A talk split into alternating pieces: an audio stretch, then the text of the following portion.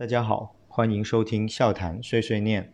我是老高。呃，很久没跟大家更新这一块呃闲话克洛普系列的内容了。呃，我们上期说到了克洛普与中锋这么一个呃栏目，呃或者说一个话题吧。然后呃时间隔得有点久，我们呃可以先温习一下呃上两期或者上三期讲到的闲话克洛普系列的东西，因为这跟我们后面讲的东西是一脉相承的。呃，简单来说，呃，我们第一期序章说的是克洛普的那个战术哲学与启蒙。嗯，当时呃提了很多内容了，呃，主要我们说到的克洛普受萨基，呃，意大利伟大的那个主教练萨基的一个战术哲学的影响是非常深的。那这个主要是体现在对空间的一个抑制，还有就是三线，就是球队三线距离的一个压缩。还有前提，呃，还有局部空间，呃，形成的一个人数的局部优势，这样，呃，这样的一些理念，最后在克洛普自身的实践下，就衍生出他的居中 press 这样的一个高位逼抢的一个战术。然后，因为这个战术对球员，呃，前提还有横向的移动，呃的一些跑动啊，还有效率的要求非常高，所以这也一定程度。可以看出克洛普的一些对球员的选材，然后这时候我们就到了第一第一章，呃，克洛普与中锋。我们当时在第一期呃梳理了一些克洛普从来到多特蒙德之后用的一些中锋，从巴尔德斯、巴里奥斯到莱万，我们看出来他对呃中锋的一些要求，呃，我们总结出了一个三个特点，第一是呃对运动能力。的和勤勉的一个程度，就是说，呃，必须这个中锋是有一定的运动能力的，而不能只是一个很重型的站桩中锋，这是没办法与他长期的一个呃高位逼抢呃来匹配的。然后这这是第一点，第二点就是呃一定的前场策应能力和支点能力，呃，这个其实。有有人说会有点呃与第一个有一点点冲突，但可能这里他对支点能力倒不是说呃要百分百的一个空霸这样的一个角色，他更多是能在快速反击的时候后场直接绕过中场到前场的时候，他能一定程度下把球呃控下来啊，这个呃我们在呃克洛普历代的一些。球队和战术中都会看到这么一个人，如果没有这个人，他的战术会有一定程度的呃打折扣。第三就是一个全面性，我们看到呃克洛普的中锋他不会呃只是要求他你只能得分或你只能做个肉盾啊，他更多是可以边可以中可以前提可以回撤到中场，甚至当一个前腰来呃进行一些策应。这是对呃克洛普呃克洛普对中锋的一个要求。那在这个基础上呢，我们第二期讲到了克洛普在来到利物浦之后使用过的一些中锋，包括本特克啊、斯图里奇等。呃，我们也除了呃第一期总结了克洛普对中锋一些选材的一些要求特点之外，呃，我们第二期总结了两个呃不一定是对的伪科学一样的一个规律啊。第一个就是呃二十六岁。以后速度型前锋的一个不可避免的下滑，他们呃在这方面爆发力啊各方面都会有一定程度的下滑，甚至会重伤。然后这这就需要这个中锋有一定程度的一个转型，如果转型不利，可能就会泯灭众人。呃，很很很可可惜，像斯图里奇。啊，这样的球员就是在呃本来有很快的速度、很强的爆发力，因为一次重伤，在二十六岁，呃就就就没办法成为克洛普的一个最好的尖刀了。那第二个呃规律就是呃一米八六以上的一个。模型大或重型前锋，在呃，如果他运动能力强的话，他的损耗就会非常大，甚至会有断崖式的下滑。像本德克，呃，在多特的时候，克洛普非常喜欢他，因为当时他可边可中，还有这么强的空霸能力。但是他们，呃，毕竟他的模型这么大，腿那么细，后来一次大重伤之后，他丧失了他的运动能力，导致他很多动作对抗中会变形，导致他没办法大范围的覆盖。那最后也为克洛普所放弃啊，所以嗯，基于这些呃内容，我们看出其实克洛普从他的战术哲学到他对球员的呃中锋的一些选材和要求和不断的摸索，还有到来利物浦的一些呃取舍，中锋上的取舍都是有一定的逻辑关系的。那基于这一些内容，我们这一期就讲一下克洛普在呃来到利物浦之后，近期对中锋的一些新的使用情况。那我现在就问大家，呃，现阶段克洛普的一个首发中锋是谁？当然，常规答案应该是站在中路的菲尔米洛，但肯定会有人跟我杠，说不对，其实他是虚假的前锋，真正的呃中锋应该是萨拉赫，因为他起到了一个前场支点人的作用，他才是真正的中锋。也有人说不对，呃，你看马内都是抢点那个啊，头球破门那个。都是像呃呃都是马内插进禁区那个都是马内，他就有点像 C 罗那样。呃，本泽马是虚假的中锋，真正的中锋是 C 罗，就从边路插上做一个真正强点的一个中锋。那事实上，呃，我们也可以看出来，就新阶段克洛普手下这个利物浦，其实是一定程度把一些一个全能中锋的职能分摊到。呃，几个球员上面，但当然，呃，这是我们的说法。呃，究竟菲尔米诺是不是一个虚假的中锋呢？啊，我们看一下克洛普本身对菲尔米诺的一个点评。他曾经在一次呃呃发布会上，呃说了一个事情，说很多人觉得菲尔米诺是个假中锋，或者说你们口中的伪九啊，呃，其实他。不同意这样的一个观点，他说你可以拿他拿了一个呃英超的球员来做对比，那就是呃凯恩。那你你让菲尔米诺跟凯恩来比较，其实他们非常的相像。呃，凯恩一样是覆盖范围非常广，他会回到中场和或者更深的位置拿球啊。那这个跟菲尔米诺其实是一样的。为什么没有人说凯恩是个虚假的中锋？然后他也回撤啊，他甚至回撤到中场啊，一个一个呃分边给到阿阿里克森都都可以做得到啊。那为什么你们不说他是这样？当然他自己其实也说了凯恩和菲尔米诺的一个区别，就是凯恩更多在九号位和十号位呃这个地方活动，而菲尔米诺呢在十号位停留的时间会比凯恩更长。当然他也会进禁区充当一个九号的角色，呃。克洛普对菲尔米诺是非常的一个赞许的。他在谈到他跟凯恩的对比之后，他说他没有因为这样的话，菲尔米诺跟凯恩都是一个非常有趣的球员，他们都没有固定的位置，这样就更难防。同时，他觉得你们觉得凯恩为什么不是假中锋，是因为他能得分，但事实上，菲尔米诺并不是一个只能充当绿叶的球员，他有强烈的得分欲呃欲望。啊，但是我们作为观众，经常不会发生发现这一点，呃，但是克洛普说他会在不经意间展示这样的一个欲望，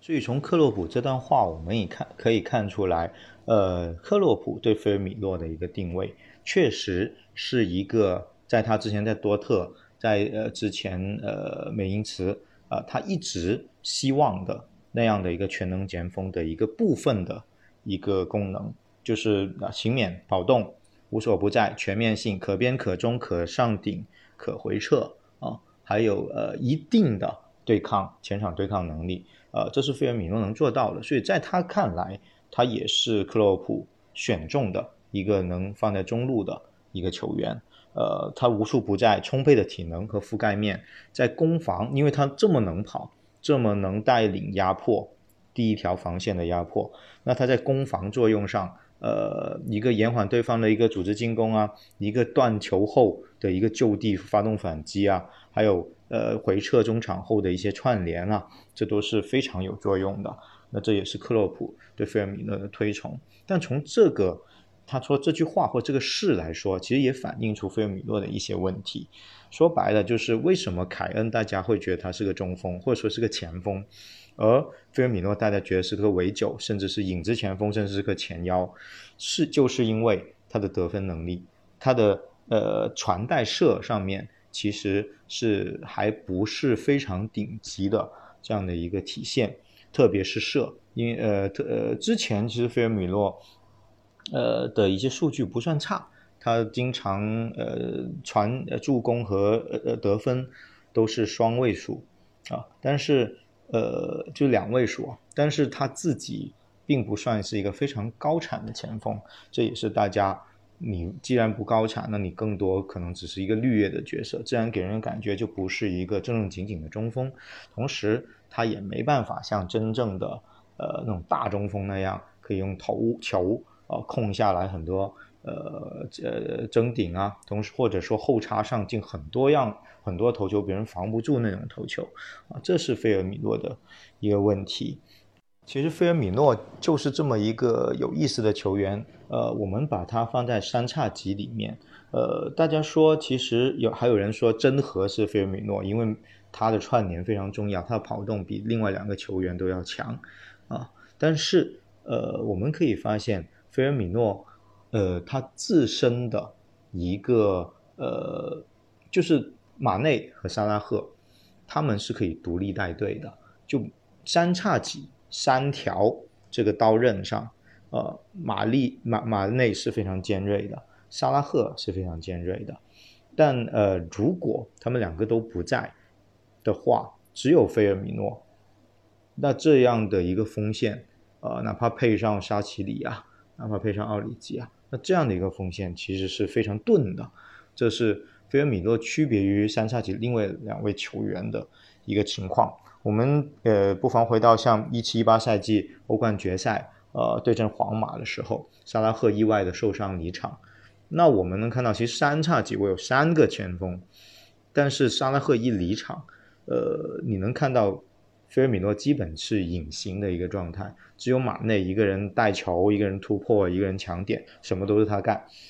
这就是呃一个很明显的一个情况。他对阵像拉莫斯啊。这样的一个球员，他作为一个中锋，对抗处于下风，突破处于下风，一对一没办法进行突破，啊，这是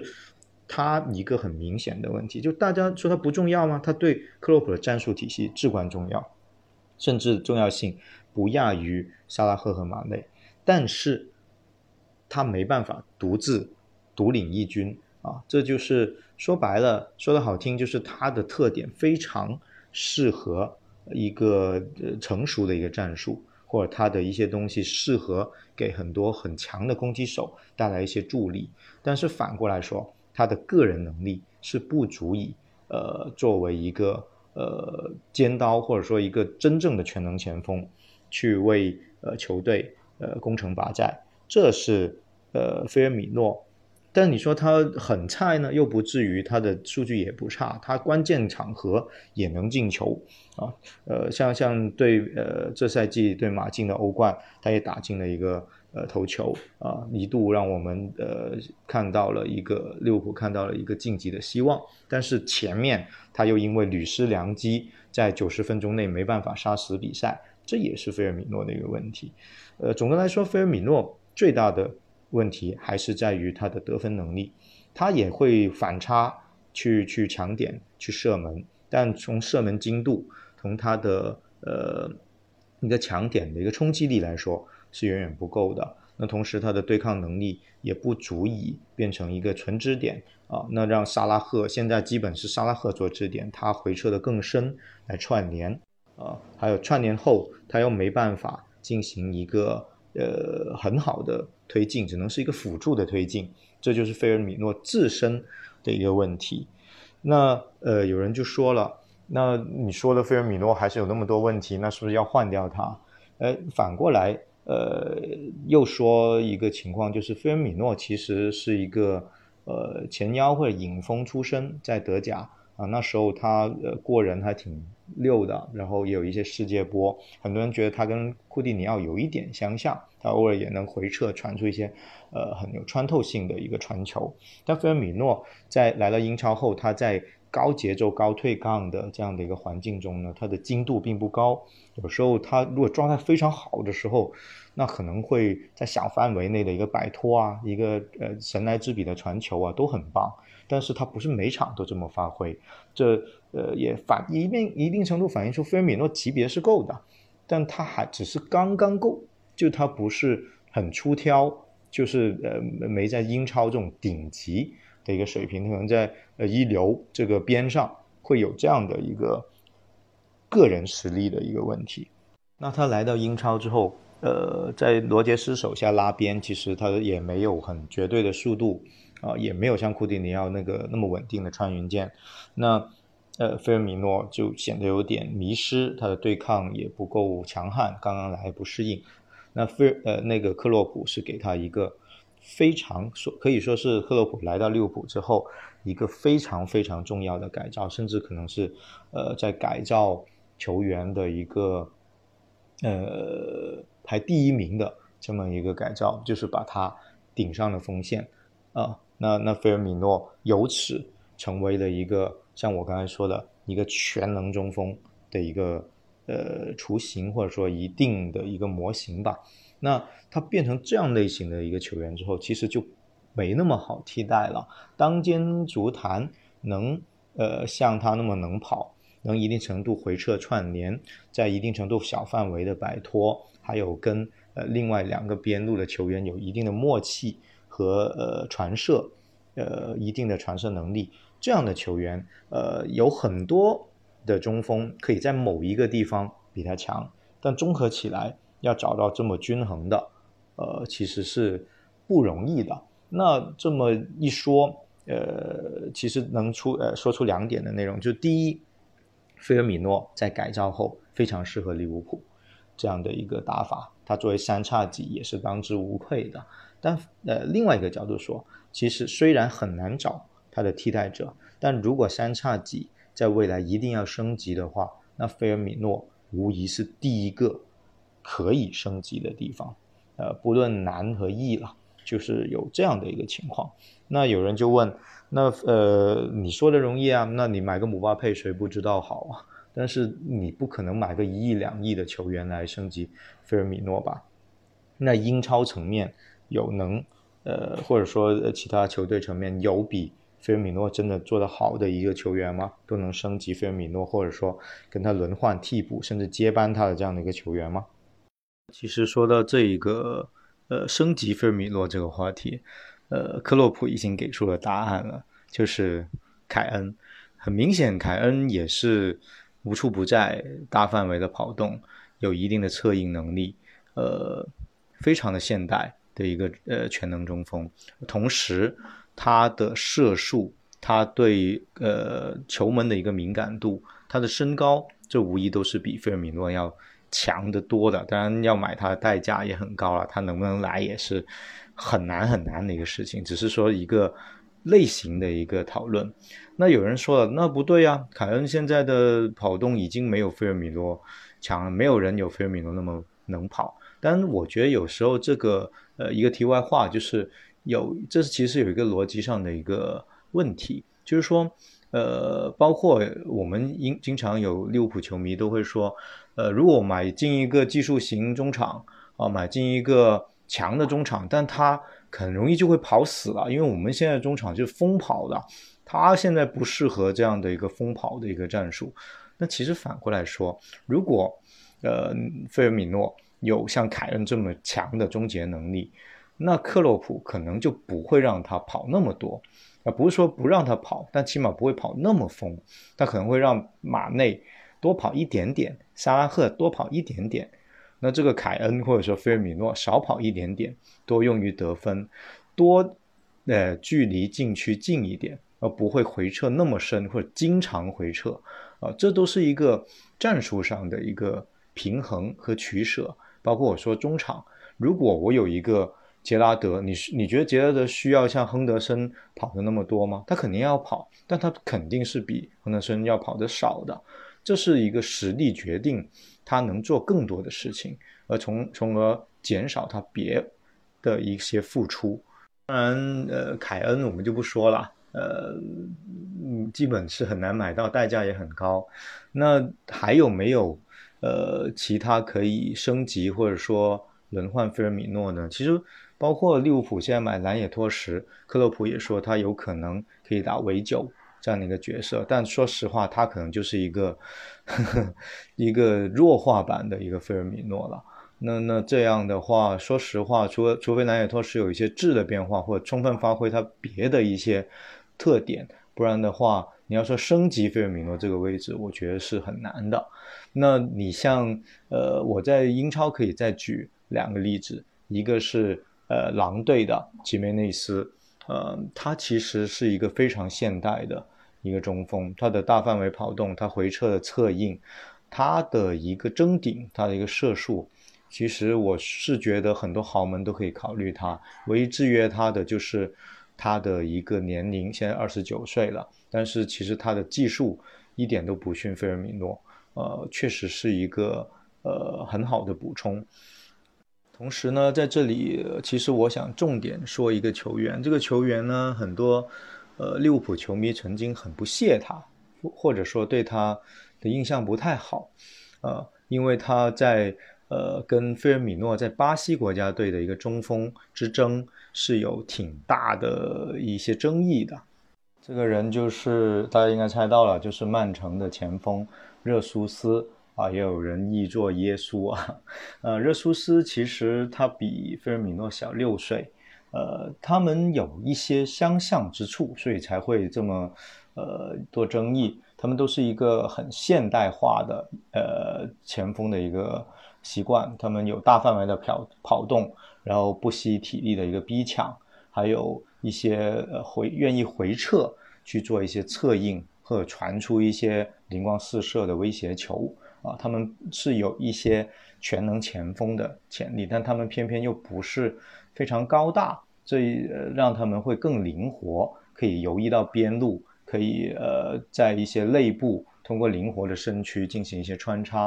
啊，但是他们的争顶能力可能没有那么强，这是费尔米诺跟热苏斯的一些相像之处。呃，他们有一些区别。呃，费尔米诺其实他在对抗中做动作的能力可能会更好一点，抗击打能力更好一点，更能跑一点，这是肯定的。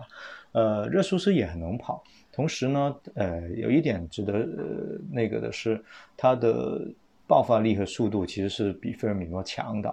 那在他刚出道的时候可能会强更多。现在是呃一个呃重伤、大伤和增重后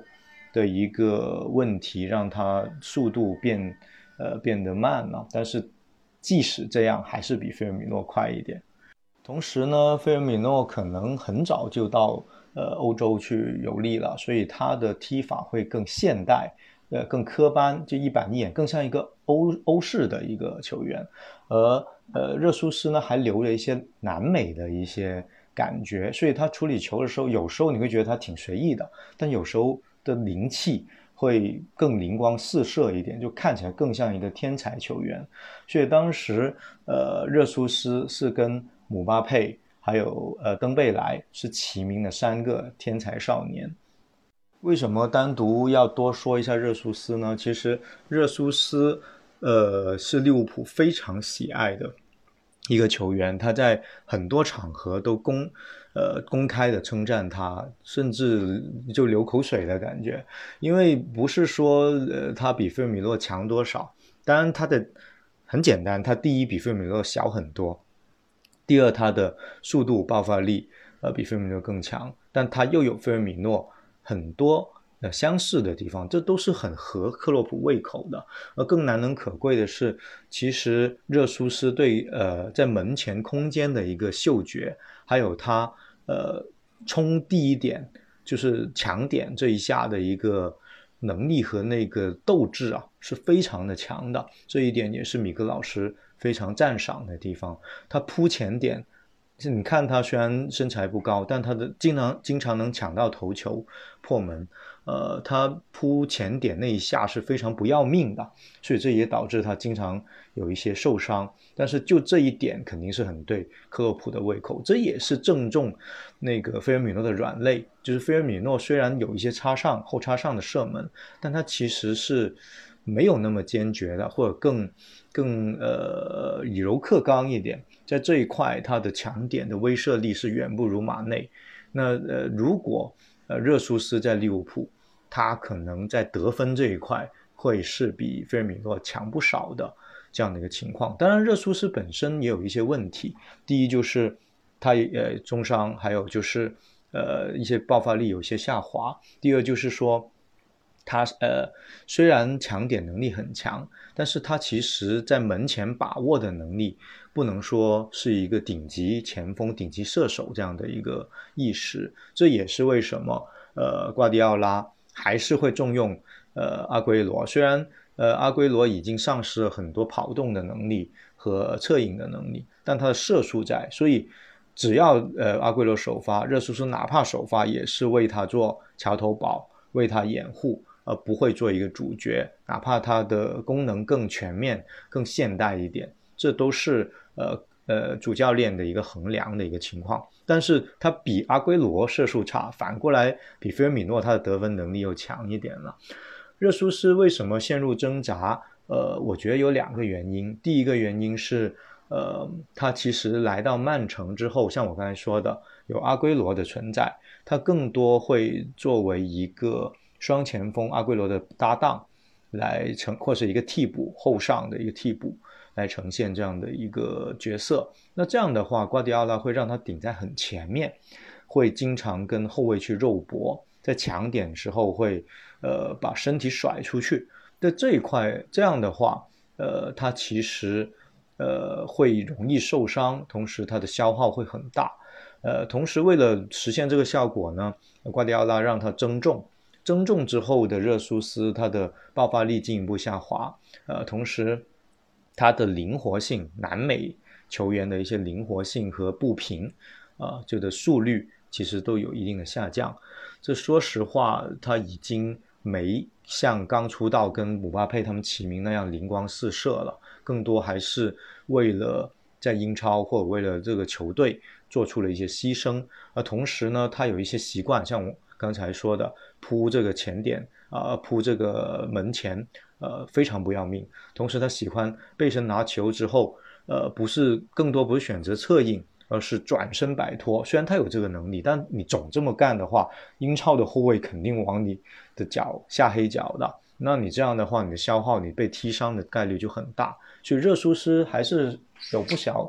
呃，不少的小伤的。比起菲尔米诺来说，菲尔米诺。虽然更硬朗，更愿意跟别人对抗，但他其实踢得挺聪明，在这一方面是比热苏斯要扛揍一点。那这也是热苏斯后来陷入挣扎，在哪怕到巴西国家队，一度都被菲尔米诺呃抢到首发位置这样的一个情况。后来当然，现在巴西国家队也学乖了，他知道了热苏斯的一些优点，他有时候会让菲尔米诺跟热苏斯同时首发啊，互相策应。同时也有一些前面会放一个呃呃高中锋，让热苏斯发挥他最强的一些策应后插上，还有一些灵气作为一个引锋来呃打出一些很好的效果。为什么还是说他呃适合利物浦？那如果他真的能作为呃菲尔米诺的竞争对手的话，其实。呃，他在克洛普的手下跟在瓜迪奥拉手下用法会有一定的不一样。虽然他们都是大范围跑动啊，有策应啊，有这样那样的。因为呃，可以看出来，克洛普不会让菲尔米诺永远顶在前面跟后卫去肉搏。他作为尾九，他呃更多会在十号位的呃区域停留会更多。那这样的话。呃，热苏斯其实是能减少他的一些消耗的，同时在沙拉赫这样这样的一个支呃小支点的一个掩护下，他能发挥一些很棒的一些优点，包括灵光一闪的传球，包括后插上的一个利用空间的一个射门，包括呃反插接阿诺德他们那些传中的一些球头球破门，这可能会实现一些蛮高效的情况。当然，热苏斯。很遗憾，他现在已经增重了，也受过一些大伤，他已经不能像以前那样成为一个说可能，呃，跟姆巴佩一样绝代双骄这样子的一个情况了。当然，呃，我相信在克洛普的调教下，他可能会，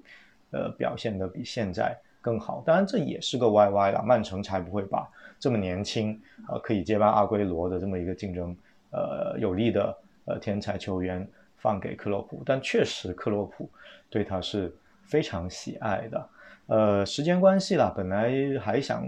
我想的这个克洛普与中锋下能能能可以呃聊完，但是我发现还有蛮多要聊的中锋的一些情况，比如说呃说起克洛普很喜欢热苏斯。其实克洛普还喜欢过，在就在呃距离现呃迄今为止，还喜欢用过一些中锋，也求购过这些中锋，起码跟他们谈过，啊，那这些中锋是谁呢？呃，有些人选可能会会让大家比较吃惊的，那这个我还是卖个关子吧，呃，下一期再跟大家呃讨论一下，这个就算克洛普与中锋下的。呃，或者就中下吧，对对对，这样的一个情况了。然后赶个热点，嗯，就赶个热点，说维尔纳之前克洛普想买，现在可能呃要被截胡了。那维尔纳说实话，呃，他的速度优势是能弥补呃利物浦在比如像费尔米诺在反差的一个速度效率啊，还有得分这一块的一些。呃，弱势呃弱点，但是他又没办法做到像费尔米诺一样偶尔扛一下后卫啊，大范呃大范围的逼抢啊，这一块不是说你要练就能练出来的。同时，他其实射术也不见得多稳定，所以利物浦没有买到呃维尔纳不一定是一个坏事。呃，可以替代维尔纳的球员还是蛮多的。这里还是安慰一下大家，呃，稍安勿躁。嗯，那我们今天这个。克洛普与中锋中下级，就谈到这里为止。我是老高，还是很感谢大家的一个收听，我们下次再见。